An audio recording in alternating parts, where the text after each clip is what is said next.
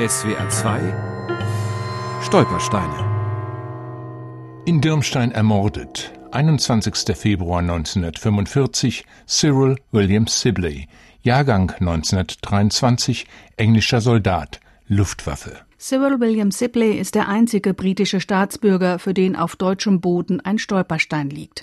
Am frühen Abend des 21. Februars 1945 startet er mit sieben Kameraden zur Bombardierung von Worms. Kurz vorm Ziel wird sein Flugzeug angeschossen und fängt Feuer. Der Pilot stürzt mit der Maschine ab und stirbt. Der 21-jährige Sibley und die übrigen Besatzungsmitglieder können sich mit dem Fallschirm retten. Während die anderen auf freiem Feld landen, geht Sibley nieder im Garten der Maria Gassner am Ortsrand von Dirmstein. Sein Fallschirm bleibt in ihrem Obstbaum hängen. Maria Gassner befreit ihn, versorgt seine verletzte Hand. Sie gibt ihm zwei große Gläser Weinschorle zu trinken und Zigaretten, die er dankbar annimmt. Dann weiß Maria Gassner nicht weiter. Sie spricht kein Englisch. Sie meldet den Flieger der Gemeindeverwaltung. Kurz darauf nehmen zwei NSDAP-Funktionäre Cyril William Sibley mit Richtung Grünstadt ins Sammellager. Nach kurzer Zeit hat sie also einen Schuss gehört, wobei sich dann anschließend ein Jammern hat feststellen lassen. Sie hat also jemand gehört, wie er A gejammert hat, eben der Flieger. Kurze Zeit später ist erneut ein oder zwei Schüsse gefallen und es war also ihr klar, dass was Schreckliches passiert ist. So Erwin Volz, dem Maria Gassner dieses Erlebnis erzählt hat.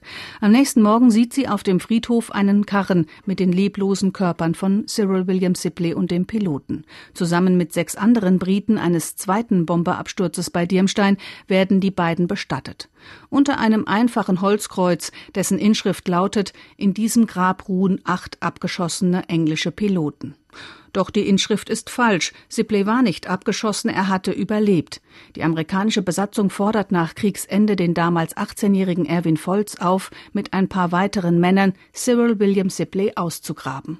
Mich hat zwar allerdings überrascht, dass der Soldat nicht in einem Sarg gelegen hat und dass nach einer Zeit, wo es also sehr heiß war, der Zustand der Leiche dementsprechend war ich sehe also noch heute, wie der Arzt am Schädel die Haut in die Höhe gedrückt hat und hat also dann, war auch für mich zu erkennen, dass hier ein Einschuss bzw. Ausschuss erfolgt war.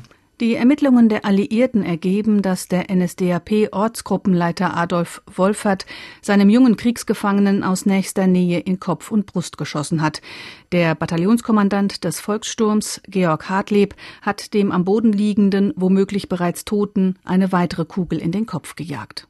Beide versuchen sich mit Befehlsnotstand zu entschuldigen. Ein britisches Militärgericht verurteilt sie wegen Mordes zum Tode. Im Oktober 1946 werden Adolf Wolfert und Georg Hartleb erhängt. Cyril William Sibleys Sarg wird im April 1948 umgebettet auf den britischen Soldatenfriedhof nach Rheinberg bei Duisburg.